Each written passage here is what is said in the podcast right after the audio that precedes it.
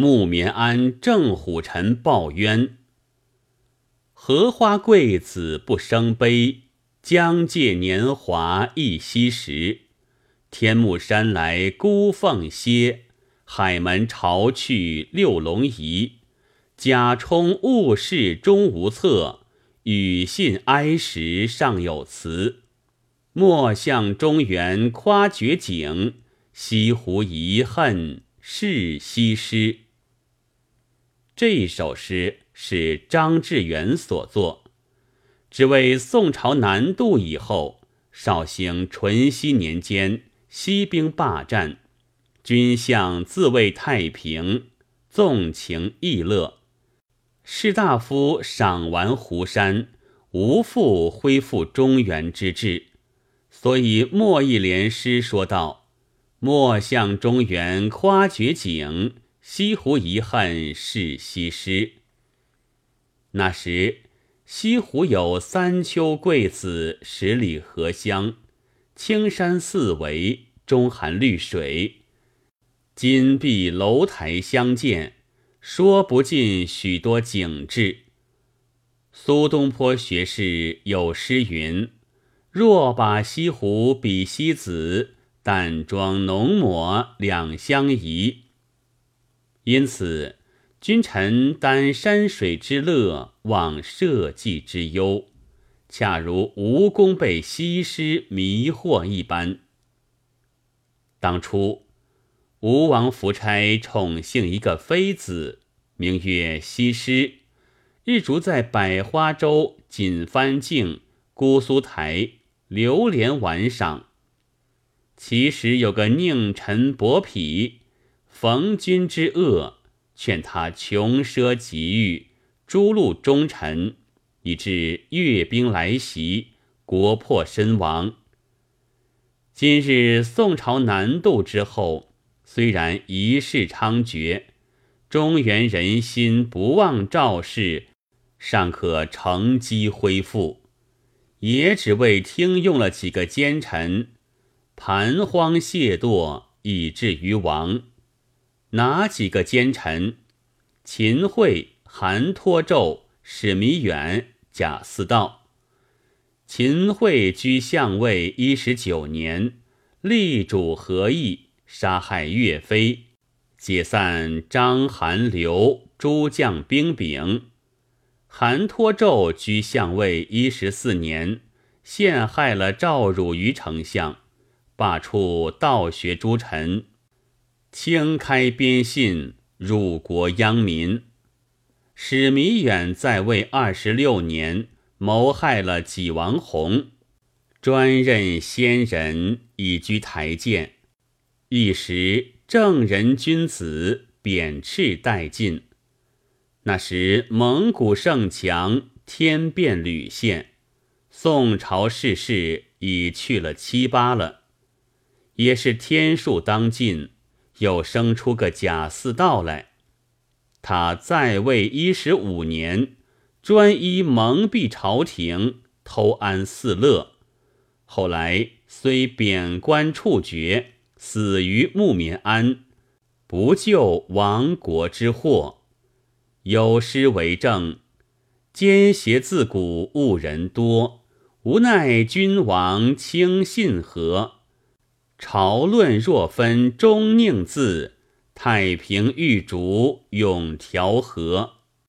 话说南宋宁宗皇帝嘉定年间，浙江台州一个官人，姓贾名涉，因往临安府听选，一主一仆行至钱塘，地名叫做凤口里，行路饥渴，偶来一个村家歇脚。打个中火，那人家竹篱茅舍，甚是荒凉。假设叫声：“有人吗？”只听炉帘开处，走个妇人出来。那妇人生得如何？面如满月，发若乌云，薄施脂粉，尽有容颜。不学妖娆，自然风韵。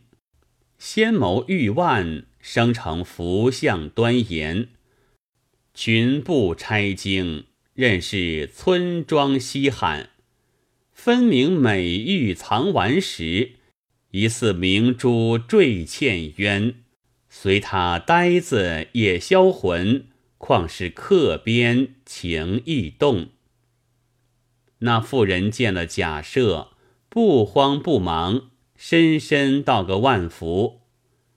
假设看那妇人是个福相，心下踌躇道：“吾今壮年无子，若得此妇为妾，心满意足矣。”便对妇人说道：“下官往京候选，顺路过此，欲求一饭，为神小娘子肯为吹窜否？自当奉谢。”那妇人答道。奴家职在中馈，吹窜当然。况是尊官荣顾，敢不遵命？但丈夫不在，休闲怠慢。假设见他应对敏捷，愈加欢喜。那妇人进去不多时，捧两碗熟豆汤出来，说道：“村中乏茶，将就就可。”少停，又摆出主仆两个的饭米，假设自带得有牛腐、干菜之类，取出下饭。那妇人又将大瓷壶盛着滚汤放在桌上，道：“尊官敬口。”假设见他殷勤，便问道：“小娘子尊姓？为何独居在此？”那妇人道：“奴家胡氏，丈夫叫做王小四，因连年种田舍本，家贫无奈，要同奴家去投靠一个财主过活。奴家立誓不从，丈夫拗奴不过，只得在左近人家趁工度日。奴家独自守屋。”假设道。下官有句不识进退的言语，未知可否？那妇人道：“但说不妨。”假设道：“下官颇通相术，似小娘子这般才貌，绝不是下贱之妇。你今屈身随这个村农，岂不耽误终身？况你丈夫家道艰难，顾不得小娘子体面。”下官壮年无子，正欲觅一侧室。小娘子若肯相从，情愿多将金帛赠与贤夫，别谋婚娶，可不两便？那妇人道：“丈夫也曾几番要卖妾身，侍妾不肯。既尊官有意见怜，待丈夫归时。”尊官自与他说：“妾不敢善许。”说犹未了，只见那妇人指着门外道：“丈夫回也。”只见王小四戴一顶破头巾，披一件旧白布衫，吃得半醉，闯进门来。假设便起身道：“下官是往京听选的。”偶借此中火，甚是搅扰。王小四答道：“啊，不妨事。”便对胡适说道：“主人家少个针线娘，我见你平日好守针线，对他说了，他要你去教导他女娘生活，先送我两贯足钱。这边要你依我去去。”胡氏半倚着炉帘内外。答道：“后生家脸皮羞答答地，怎到人家去趁饭？不去，不去。”王小四发个猴急，便道：“你不去时，我没处寻饭养你。”贾赦见他说话凑巧，便诈推解手，却吩咐家童将言语勾搭他道。大伯，你花枝般娘子，怎舍得他往别人家去？”王小四说：“小哥，你不晓得我穷汉家世体，一日不食羞，三日不忍饿，却比不得大户人家吃安闲茶饭。似此乔模乔样，委得我家住不了。”家童道：“假如有个大户人家肯出钱钞，讨你这位小娘子去，你舍得吗？”王小四道。有甚舍不得？家童道：“指我家相公要讨一房侧室，你若情愿时，我撺掇多把几贯钱钞与你。”王小四应允，家童将言语回复了贾赦，贾赦便叫家童与王小四讲究四十两银子身价。王小四在村中央个教授来。写了卖妻文契，落了十字花押，一面将银子兑过。王小四收了银子，贾赦收了契书。王小四还只怕婆娘不肯，甜言劝喻。谁知那妇人与贾赦先有意了，也是天配姻缘，自然情投意合。当晚。贾赦主仆二人就在王小四家歇了，王小四也打铺在外间相伴，妇人自在里面铺上独宿。明早假设起身，催妇人梳洗完了，吃了早饭，央王小四在村中另雇个牲口，驮那妇人一路往临安去，有诗为证。夫妻配偶是前缘，千里红绳暗自牵。况是荣华封两国，村农岂得半中年？贾赦领了胡氏住在临安寓所，约有半年。叶选德就将万年县城，迎接了孺人唐氏，一同到任。原来唐氏为人妒汉，假设平西有个惧内的毛病。今日唐氏见丈夫娶了小老婆，不生之怒，日逐在家淘气。又闻胡氏有了三个月身孕，思想道：丈夫向来无子，若小贱人生子，必然宠用，那时我就争他不过了。我就是养得出孩儿，也让他做哥哥，日后要被他欺侮，不如及早除了祸根方妙。乃寻个事故，将胡氏毒打一顿，剥去衣衫，便他在史壁队里，一般烧茶煮饭、扫地开台、铺床叠被，又禁住丈夫，不许与他睡。每日巡视打骂，要想堕落他的身孕。假设满肚子恶气，无可奈何。一日，现宰陈履长请贾赦饮酒。贾赦与陈履长是同府人，平素通家往来，相处的极好的。陈履长请的贾赦到衙饮酒，中间。见他容颜不悦，扣其缘故。假设抵会不得，将家中妻子妒妾事情细细告诉了一遍，又道：贾门宗嗣全赖此妇，不知唐尊有何妙策，可以保全此妾。倘日后遇得一男，实为万幸。贾氏祖宗也当贤恩于地下。陈履长想了一会儿，便道：“要保全却也容易，只怕足下舍不得他离身。”贾赦道：“左右如今也不容相近，咫尺天涯一般，有甚舍不得处？”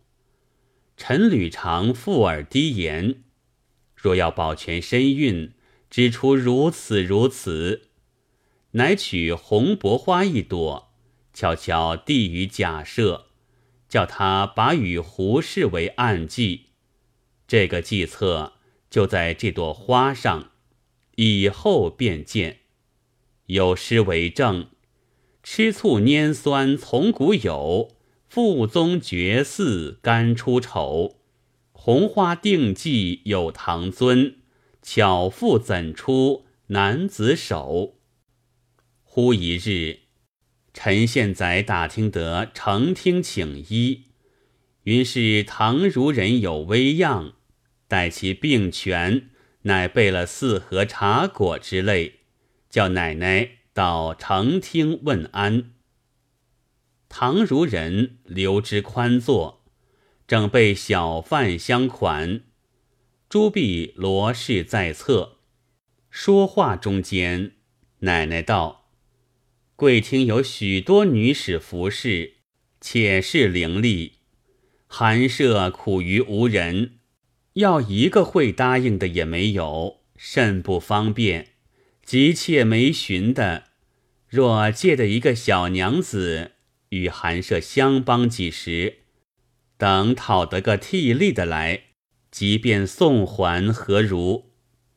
唐氏道：“通家怎说个借字？只怕粗鄙不中用。奶奶看得如意，但凭选择，即当奉赠。”奶奶称谢了。看那朱壁中间，有一个生得齐整。鬓边正插着这朵红薄花，心知是胡氏，便指定了他，说道：“借得此位小娘子甚好。”唐氏正在吃醋，巴不得送他远远离身，却得此句言语，正合其意。加添现在之事，承听怎敢不从？料到丈夫也难埋怨，连声答应道：“这小婢姓胡，在我家也不多时。奶奶既中意时，即今便叫她跟随奶奶去。”当时席散，奶奶告别，胡氏拜了唐氏四拜，收拾随身衣服，跟了奶奶轿子，到县衙去气。唐氏方才对贾赦说之，贾赦故意叹息，正是算得通时做得凶，将他瞒在谷当中。县衙此去方安稳，决胜存孤赵氏公。胡氏到了县衙，奶奶将情节细说。另打扫个房铺与他安息。光阴似箭，不觉十月满足。到八月初八日，胡氏腹痛，产下一个孩儿。奶奶只说他必所生，不使承听知道。那时贾赦是在他郡去检教一件公事，到九月方归。与现在陈履常相见，陈公悄悄地报个喜信与他。贾赦感激不尽，对陈公说：“要见新生的孩儿一面。”陈公叫丫鬟去请胡氏立于帘内，丫鬟抱出小孩子，递与贾赦。贾赦抱了孩儿，心中虽然欢喜。去着帘内，不觉堕下泪来。两下隔帘，说了几句心腹话儿。胡氏叫丫鬟接了孩子进去，假设自回。自此背地里不时送些钱钞与胡氏买东买西，阖家通知，只瞒过唐氏一人。